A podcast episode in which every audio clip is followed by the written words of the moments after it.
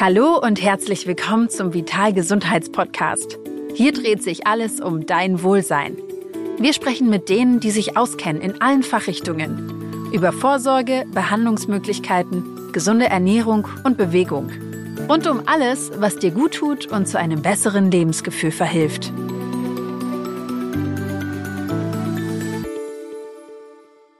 Hallo und herzlich willkommen zum Vital Gesundheits Podcast. Ich bin Clarissa und freue mich sehr, heute diese Folge mit einem ganz tollen Gast einem ganz wichtigen Thema zu widmen, nämlich den Wechseljahren. Die Wechseljahre brauchen definitiv mehr Aufmerksamkeit und das hat sich auch die Weltgesundheitsorganisation gedacht und deswegen den Oktober zum Weltmenopausemonat gekürt und den 18. Oktober sogar zum Tag der Menopause erklärt. Und zu diesem Anlass spreche ich mit Anna Stamm. Hallo Anna, schön, dass du da bist. Hallo Clarissa, freut mich auch sehr. Du bist ja seit 13 Jahren Ärztin in der Frauenheilkunde, außerdem seit sechs Jahren Fachärztin und auf TikTok und Instagram auch richtig gut unterwegs und bekannt als Frau Günn. Ganz genau. Was würdest du denn sagen, warum brauchen die Wechseljahre unbedingt mehr Aufmerksamkeit? Ja, tatsächlich ist mir das erst so richtig aufgefallen, als ich mit meinem ähm, Social Media Account gestartet bin und da gemerkt habe, dass es einfach super viele Fragen dazu gibt und äh, ganz viele Frauen das Gefühl haben, darüber wirklich gar nichts zu wissen. Das war mir vorher so gar nicht bewusst, muss ich sagen. Also von daher auf jeden Fall sehr wichtiges Thema. Du bist ja seit 13 Jahren, bist du Ärztin in der Frauenheilkunde. Ähm, wie, wie war denn so die Erfahrung bisher für dich mit dem Thema? Wie sind die Patientinnen damit umgegangen? Ich bin ja nicht die ganzen 13 Jahre schon in der Praxis gewesen. Aktuell arbeite ich ja in einer ähm, Praxis ähm, und da kommt natürlich dieses Thema sehr, sehr häufig auf. Aber dann werde ich ja aktiv angesprochen. Ne? Und da ist es schon, muss ich sagen, ja, wenn die Frauen eben in einem entsprechenden Alter sind, häufig ein Thema. In letzter Zeit finde ich, kommen auch schon jüngere Frauen. Also ich habe das Gefühl, das Bewusstsein ist da ein bisschen größer geworden, sodass ähm, auch schon Frauen vor den Wechseljahren oder in so ganz, ganz frühen äh, Wechseljahren, man sagt ja auch die Prämenopause, dass ich auch in diesem ähm, Alter eben schon von den Frauen darauf gezielt angesprochen werde. Das war früher nicht so. Und in der Klinik, in meiner Klinikzeit, da bin ich da gar nicht so konfrontiert worden mit, mit dem Thema. Mhm. Ich kann mir gut vorstellen, dass ähm, Menopause oder auch Wechseljahre generell früher einfach so ein bisschen mit tabuisiert wurde, weil generell ja auch so das Thema Menstruation ähm, oder ja generell weibliche Hormonveränderungen eher so ein bisschen unter den Tisch gekehrt wurde. Absolut, das sehe ich auch so. Und ich finde das auch total schön, dass mehr über die Menstruation gesprochen wird und auch über den Zyklus und Frauen auch offen darüber sind, äh, wenn sie vielleicht gerade in einer Zyklusphase sind, wo es ihnen nicht so gut geht und das auch einfach mehr akzeptieren als Teil ihrer selbst, dass wir eben als Frauen diesen hormonellen Schwankungen äh, unterliegen. Und dazu gehört eben auch, dass jetzt über die Wechseljahre zum Glück endlich offener gesprochen wird. Ja.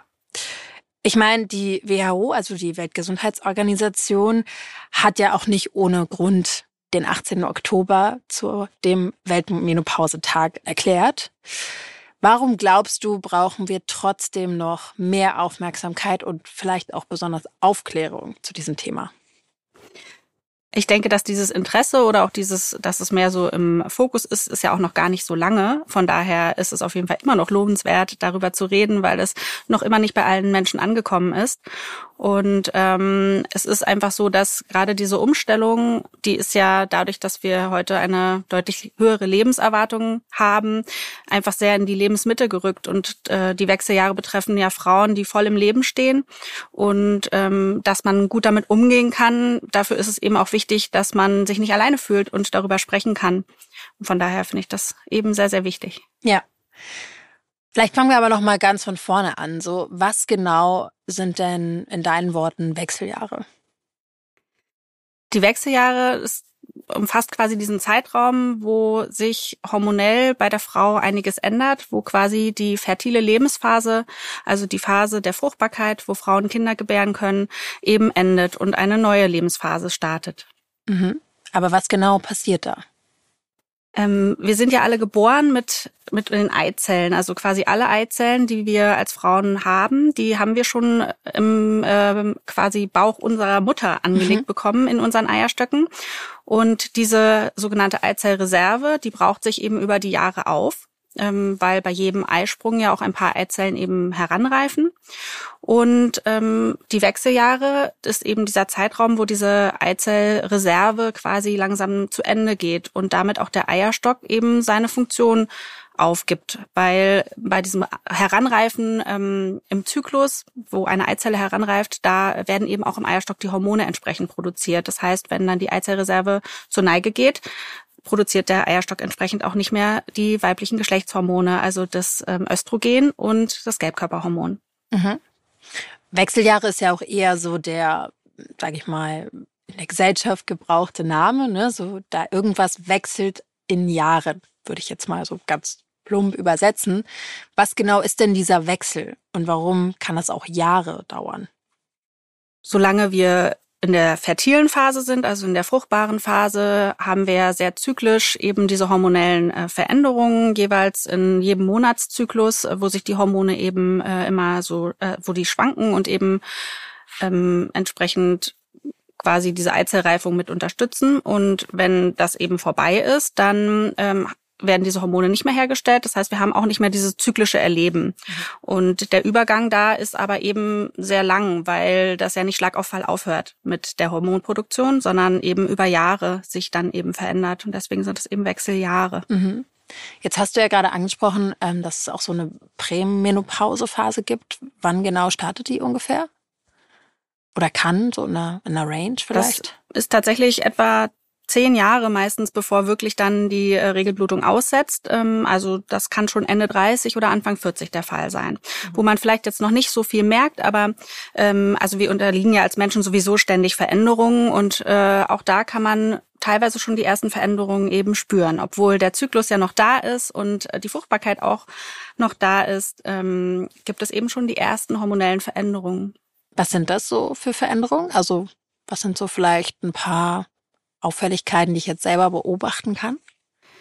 Viele Frauen erleben, dass der Zyklus sich ein bisschen verändert. Der kann sich sowohl von der Länge verändern, als auch die Blutungsstärke kann sich mal ändern. Häufig werden die Blutungen ein bisschen stärker. Dann ähm, erleben viele Frauen, dass sie da mehr diesen Zyklus spüren. Also zum Beispiel auch vermehrt in der zweiten Zyklushälfte PMS-Beschwerden haben, so wie Brustspannen, Wassereinlagerungen oder auch so emotionale ähm, psychische Veränderungen, Stimmungsschwankungen beispielsweise. Mhm. Okay.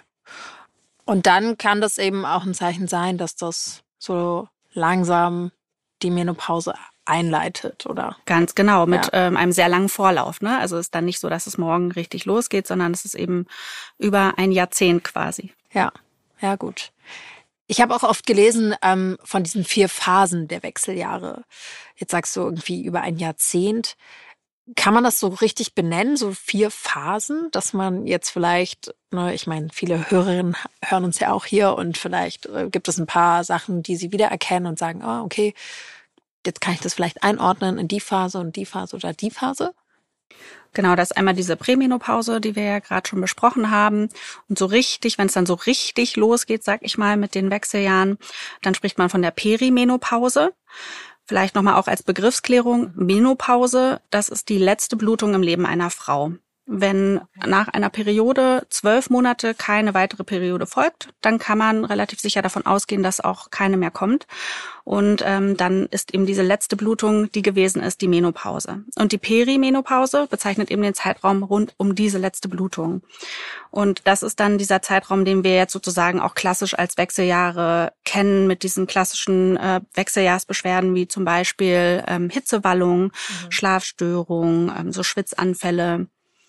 Genau. Und ähm, dann gibt's eben den Zeitraum der ähm, Postmenopause. Das ist nachdem die letzte Blutung eben war und der dauert dann quasi bis zum Lebensende. Es ist dann, wenn die Hormonumstellung dann einfach vollkommen abgeschlossen ist. Ja, das heißt eigentlich kann man ähm, den ganzen Zeitraum oder die ganze Entwicklung der Menopause erst rückwirkend so richtig beurteilen, oder? Du sagst so, die Menopause weiß ich ja eigentlich erst nach einer gewissen Zeit, wenn die Blutung ausgesetzt hat, dass dann, das die Menopause ja, war. Das ist richtig, ja. So, ja. Das stimmt, weil davor es gibt es eben einen Zeitraum äh, dieser Umstellung, gerade wenn auch schon vielleicht diese klimakterischen Beschwerden eben auftreten, wo der Zyklus meistens dann eben auch unregelmäßig wird. Das kann sein, dass die Blutung auch einfach sehr oft kommt, aber häufig bleibt sie dann auch immer mal wieder für längere Zeiträume aus, ähm, kann dann aber eben immer wieder kommen und erst wenn sie eben wirklich ein komplettes Jahr weg war, dann kann man sich relativ sicher sein. Ja, okay. Jetzt hast du ja so ein paar Symptome angesprochen, ne? so ähm, Hitzewallungen, Schlafstörungen. Was gibt es noch so für typische Symptome während der Wechseljahre?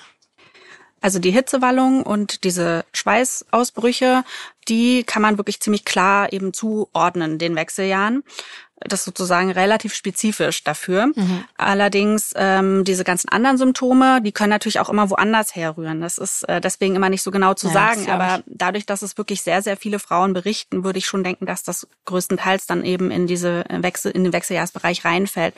Das ist wirklich sehr, sehr vielfältig. Ähm, neben den äh, Schlafstörungen gibt es eben häufig auch so Stimmungsschwankungen, Konzentrationsstörungen. Frauen berichten von so einem sogenannten Brain Fog, also dass sie irgendwie Schwierigkeiten haben, ähm, sich zu konzentrieren, vergesslicher sind.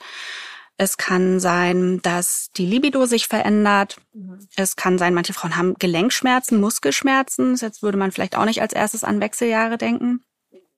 Wassereinlagerungen können verstärkt sein, die Haut kann sich verändern, trockener werden und auch, ich sag mal, untenrum können bestimmte Probleme auftreten. Zum Beispiel kann es sein, dass Frauen häufiger Blasenentzündungen bekommen als früher, dass sie vaginal sich trockener fühlen, vielleicht auch Schmerzen beim Geschlechtsverkehr haben deswegen und dass Inkontinenz auftritt oder sich eben verschlechtert. Mhm. Klingt schon nach einer wirklich sehr herausfordernden Zeit, finde ich. Und ähm, das ist irgendwie Wahnsinn vorzustellen, dass eigentlich, sag mal, 50 Prozent mindestens unserer Bevölkerung das ja früher oder später natürlich äh, irgendwie durchmacht. Ähm, aber sicherlich ist es ja auch sehr individuell, oder?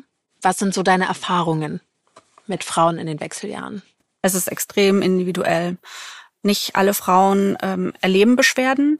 Und nicht alle Frauen erleben ihre Beschwerden als belastend und als lebensqualitätseinschränkend. Das ist eben sehr unterschiedlich, wie wir umgehen mit äh, bestimmten körperlichen ähm, Symptomen sozusagen. Ne? Es hängt auch sehr stark von unserer Persönlichkeit ab und natürlich auch wahrscheinlich vom Beruf. Ne? Wenn ich jetzt zum Beispiel Lehrerin bin oder Dozentin, dann kann ich mir vorstellen, dass das viel, viel ähm, schwieriger ist, wenn ich plötzlich immer so aufsteigende Hitze habe und dann knallrot werde im Gesicht und anfange zu schwitzen. Während im Homeoffice kann ich eben das Fenster aufmachen und äh, mich ausziehen. Ne? Das ist ja, hat ja auch immer mit den Lebensumständen zu tun. Ja, und ich glaube, es ist ja auch ein Thema generell auch wie der Zyklus selbst, ne? also die Menstruation selbst, ähm, was ja auch sehr viel mit dem mit der Psyche irgendwie verbunden ist.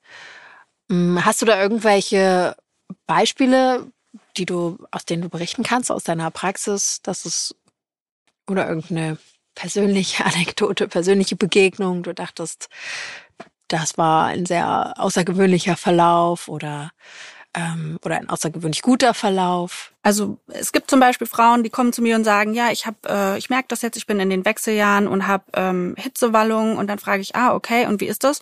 Und nee, es ist in Ordnung. Ne? Ja. Und dann ist das irgendwie okay für sie. Dann gibt es andere, die sagen, kommen zu mir und sagen, also irgendwie, ich denke, ich müsste jetzt in den Wechseljahren sein. Alle meine Freundinnen berichten von Beschwerden. Ich merke da gar nichts. Ist da jetzt irgendwas falsch? Das finde ich auch witzig. Ja. Dann äh, die sind dann andersrum. Die machen ja. sich dann Sorgen, dass was nicht stimmt, weil sie eben ähm, diese Beschwerden gar nicht so erleben. Und dann gibt es eben Frauen, die sagen, sie sind total froh, dass sie endlich diesen Zyklus nicht mehr haben, weil das mhm. kann ja durchaus auch belastend sein, ja, ne, dass stimmt. man immer diesen Schwankungen unterliegt. Klar. Die einfach sagen, sie sind irgendwie fühlen sich total befreit, weil sie nicht mehr diese Regelblutungen haben, die so stark sind und dass sie ihre Sexualität auch einfach noch mal ganz anders erleben, dadurch, dass die ja jetzt äh, von diesem von dieser Angst der ungewollten Schwangerschaft eben völlig befreit stattfinden kann. Das ist eben wirklich sehr verschieden, wie die Leute damit umgehen. Ja. Und ich finde es irgendwie ganz interessant. Ich hatte gerade so einen kleinen Flashback vielleicht, dass man sich ja solche Fragen beispielsweise, also ich kann mich noch dran erinnern, als Mädchen dann auch Anfang der Pubertät oder wenn man dann eigentlich eintritt und vielleicht das erste Mal sein, seine Menstruation hat, hat man sich ja auch ganz viele Fragen im Vorhinein gestellt, ne? So, wie ist das? Tut das weh? Ähm, warum habe ich das noch nicht? Alle haben das oder andersrum, ich habe schon, keiner hat's und so weiter. Gibt es da auch wieder so ähnliche Unsicherheiten in der Phase? Ja, ich denke, das ist ein bisschen ähnlich. Ne? Es ist ja immer ein Wagnis, wenn man sich auf einen neuen Lebensabschnitt einlassen muss. Ich meine, wir Frauen haben das ja sehr oft eigentlich in unserem Leben, weil beispielsweise auch eine Schwangerschaft ja eine riesengroße Umstellung ist, auch der Hormone und auch äh, eben sehr viel mit dem Körper macht und mit unserem Geist macht, so dass Frauen eigentlich ähm, das ja in ihrem Leben wirklich mehrfach erleben. Mhm. Ja, absolut. Das glaube ich auch. Lass uns trotzdem noch mal ein bisschen Vielleicht auch, du hast es an ein, zwei Stellen schon angesprochen, ähm, die Sexualität verändert sich ja auch irgendwie. Und auch da sagst du, gibt es irgendwie in beide Richtungen. Also die Libido verändert sich definitiv oder kann sie auch komplett gleich bleiben? Sie kann verstärkt sein. Das haben tatsächlich auch viele Frauen. Sie kann gleich bleiben oder sie kann eben ähm, weniger werden das ist ja auch, Libido ist ja auch wieder so ein Thema, was schwer greifbar ist, weil da ja eben auch so viele Dinge mit reinspielen, so dass es manchmal schwer ist, auch rauszufinden, was ist da jetzt sozusagen die Ursache. Und häufig ist es einfach ja auch ein Zusammenspiel von vielen Dingen. Wichtig ist, denke ich, immer, dass man nochmal guckt, ist es, liegt es vielleicht auch einfach daran, dass der Geschlechtsverkehr jetzt vielleicht schmerzhaft geworden ist durch ähm, eben diese andere Durchblutungssituation der Genitalien und da kann man ja dann wirklich auch gut äh, behandeln. Da gibt es sehr viele Möglichkeiten, wie man helfen kann, wenn es vielleicht gar nicht die Lust ist, die sich verändert hat, sondern eher das Erleben der Sexualität. Mhm. Dann hast du ja auch ein paar Erkrankungen angesprochen, die um die Wechseljahre so typisch sind, wie zum Beispiel eine Blasenentzündung. Was ist dir sonst noch so begegnet? Also welche Gefahren oder welche Risiken birgen denn die Wechseljahre noch so? Die Hormone haben ja sehr vielfältige Wirkungen in unserem Körper und das ist lange nicht nur der Zyklus und die Fruchtbarkeit, die dadurch gesteuert wird, sondern die wirken eben auch auf ganz viele andere Organsysteme mit ein, so dass eben auch diese gerade diese Vergesslichkeit, also diese im Gehirn ändert sich halt was, es ähm, ändert sich was mit dem Knochen, also die Östrogene sorgen dafür, dass unsere Knochen fest sind und stabil. Mhm. Das heißt, man hat nach den Wechseljahren ein erhöhtes Risiko für Osteoporose, also für so dünnere Ach, Knochen, mhm. Knochenbrüchigkeit Flüssigkeit. Man hat ähm, äh, auch das Herz-Kreislauf-System wird beeinflusst, also äh, Bluthochdruck kann entstehen und ähm, auch solche Erkrankungen wie beispielsweise Herzinfarkt oder so treffen eher Frauen eben nach den Wechseljahren, wobei es eben natürlich auch an dem höheren Lebensalter liegt, dass man Klar. bestimmte Grunderkrankungen eher bekommt dann. Was gibt es da, also was kann man dagegen tun? Was, was empfiehlst du vielleicht auch oder ähm, was gibt es auch für Therapieformen in den Wechseljahren?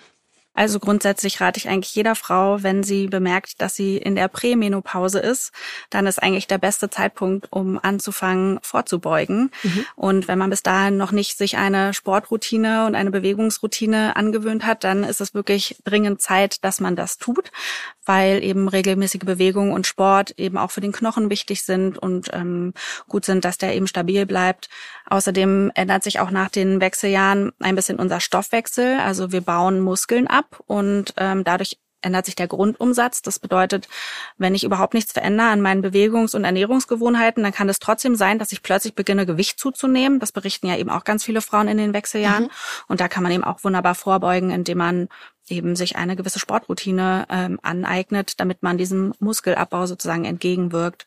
Und auch die Ernährung spielt eben eine große Rolle. Also es ist, ähm, wenn man sich sehr gesund ernährt, also pflanzenbasiert, mit sehr viel Obst und Gemüse, wenig Fleisch, was man so als mediterrane Diät kennt, ne, mit Vollkornprodukten, mhm.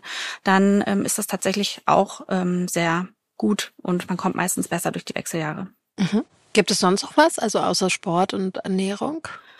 Genau, man muss sich einfach dann anschauen, was sind die vorwiegenden Beschwerden, weil das ja eben so individuell ist und nicht jede Frau da gleich ist. Es ist immer ganz wichtig hinzuschauen, wo liegen denn jetzt eigentlich die Beschwerden und danach richtet sich dann auch die Behandlung. Es gibt zum Beispiel auch gute pflanzliche Therapieoptionen, mhm. wenn es jetzt zum Beispiel um die Hitzewallungen geht dass ähm, man nutzt da so Phytoestrogene, also Pflanzen, die so eine Östrogenähnliche Wirkung haben. Ähm, die kann man einmal in Ernährung einbauen, zum Beispiel Sojaprodukte, Leinsamen und so, oder man kann die eben auch als äh, Fertigarzneimittel dann kaufen. Und ähm, dann gibt es bestimmte Nahrungsergänzungsmittel, die hilfreich sein können, zum Beispiel die B-Vitamine. Vitamin D sollte man immer schauen, mhm. ob man da eben einen Mangel hat. Das ist ja sehr weit verbreitet, dass man sich kalziumreich ernährt oder eben Kalzium substituiert. Und wenn es jetzt zum Beispiel um die vaginalen oder also ich sag mal die untenrum Beschwerden geht, also ähm, die Blasenentzündung, die Inkontinenz oder vaginale Trockenheit, dann gibt es da eben auch sowohl hormonelle Arzneimittel als auch ähm, pflanzliche, die man verwenden kann. Also ich spreche einfach immer mit den Frauen darüber, wo sie ihren Leidensdruck haben und da muss man immer individuell schauen, was wer braucht. Und würdest du auch sagen, wenn man jetzt prinzipiell schon vielleicht sein Leben lang auch so sich regelmäßig bewegt hat und ähm, auf seine Ernährung geachtet hat, geguckt hat, dass man ja gute gute Stoffe zu sich nimmt, dass man auch vielleicht eine Chance hat, dass man auch durch die Wechseljahre besser durchkommt? Generell? Also so schon von der Basis aus? Ich würde das durchaus behaupten, wobei ich jetzt auch nicht so einen Leistungsdruck aufbauen möchte, weil ich das auch dann schwierig finde.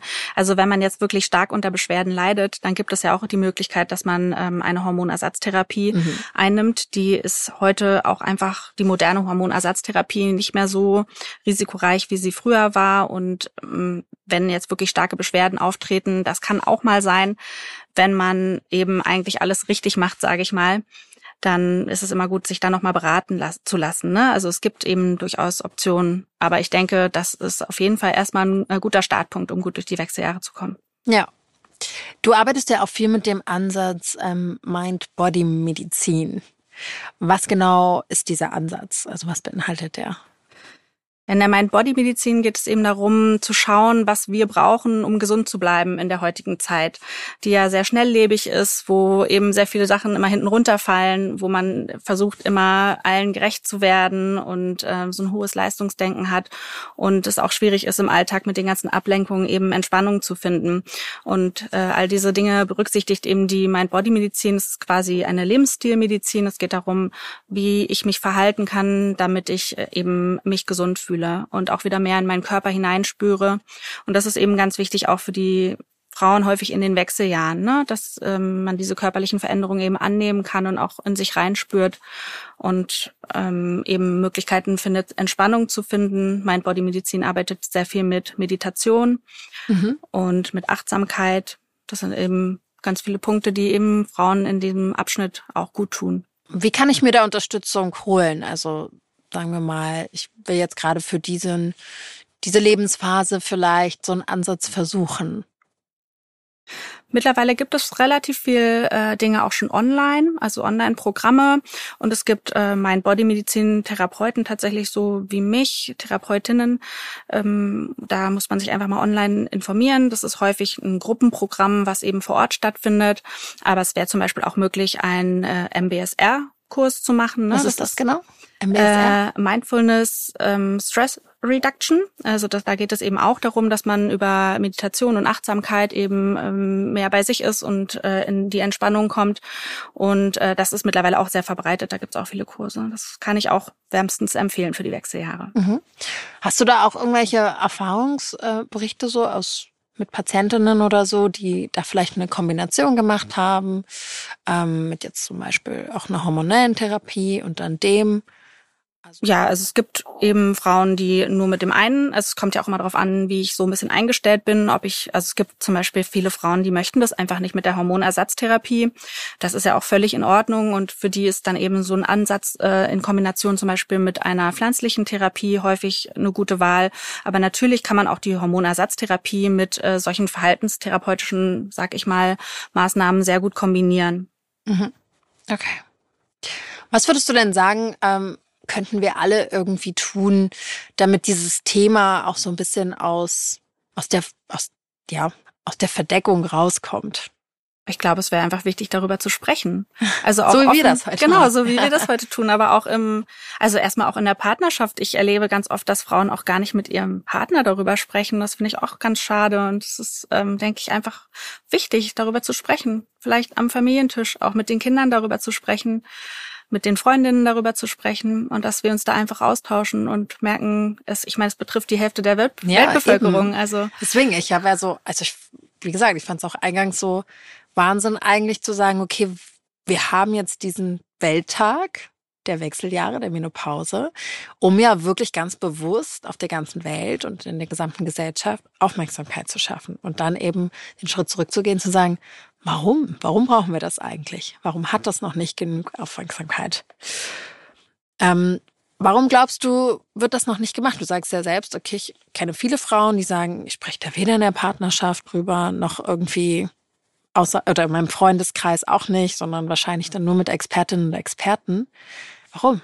Ich glaube, es ist nicht so einfach für, für viele Frauen, sich auch von diesem ähm, Lebensabschnitt zu verabschieden, indem man eben reproduktiv ist und indem mhm. man jung ist und sexy und ähm, irgendwie wahrgenommen wird als attraktive Frau. Und es gibt immer noch so dieses Bild, dass nach den Wechseljahren eine Frau nicht mehr attraktiv ist, dass die vielleicht kein Sexleben mehr hat und ähm, dass auch alles schlechter wird, was ja gar nicht der Fall ist, ne? dass ähm, quasi auch Themen wie Inkontinenz oder so, die machen halt Angst und die sind schambehaftet.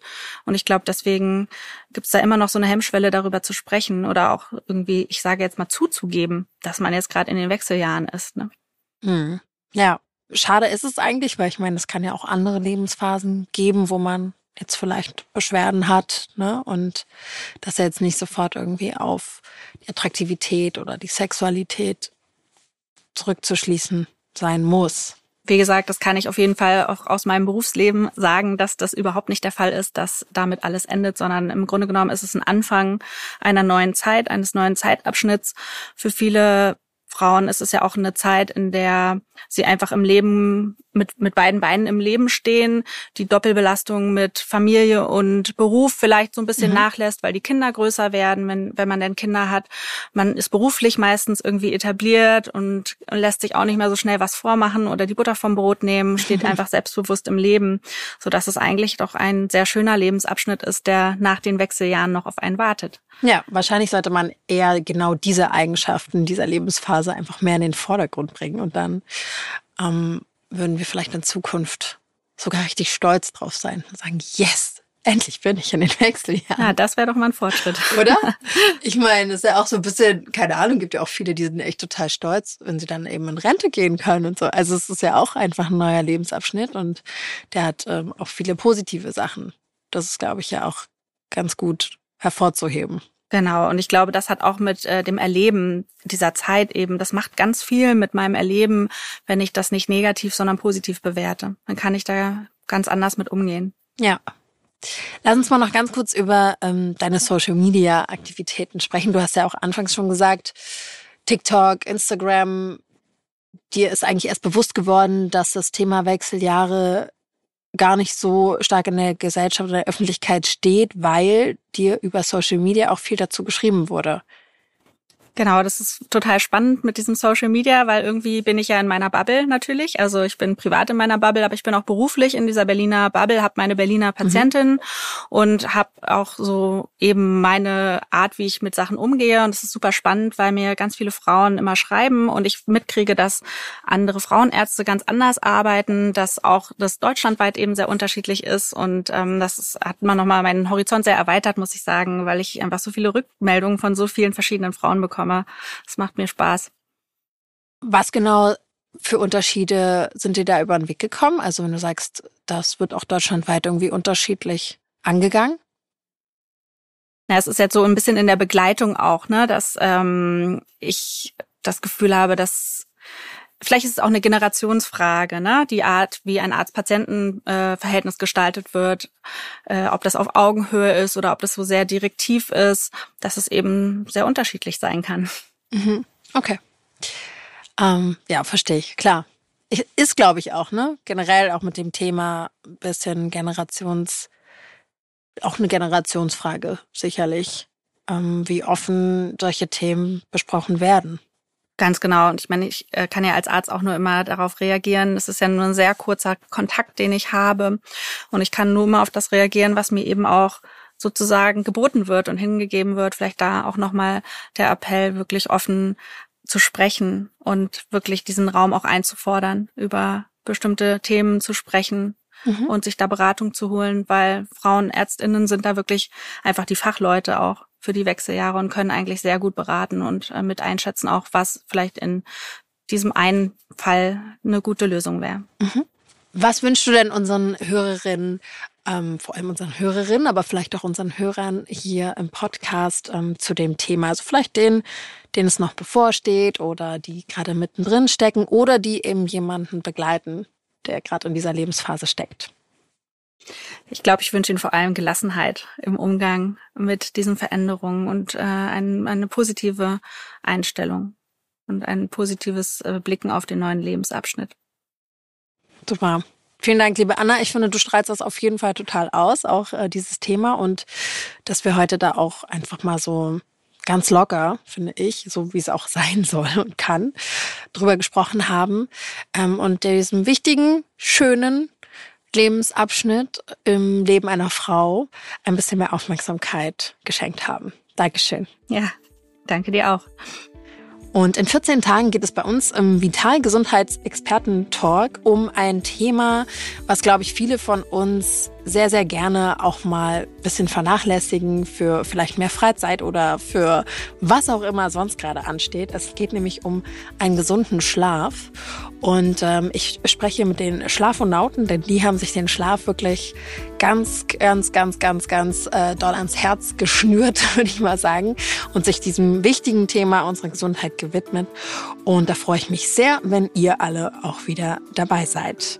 Bis dahin folgt uns gerne bei Instagram, Vitalmagazin, Facebook oder geht auch auf vital.de. Außerdem könnt ihr selbstverständlich ins Vital Printheft schauen und wir freuen uns auch über Feedback und Anregungen von euch. Schickt uns dafür einfach eine E-Mail an podcastfragen@vital.de. Bis dahin, macht es gut.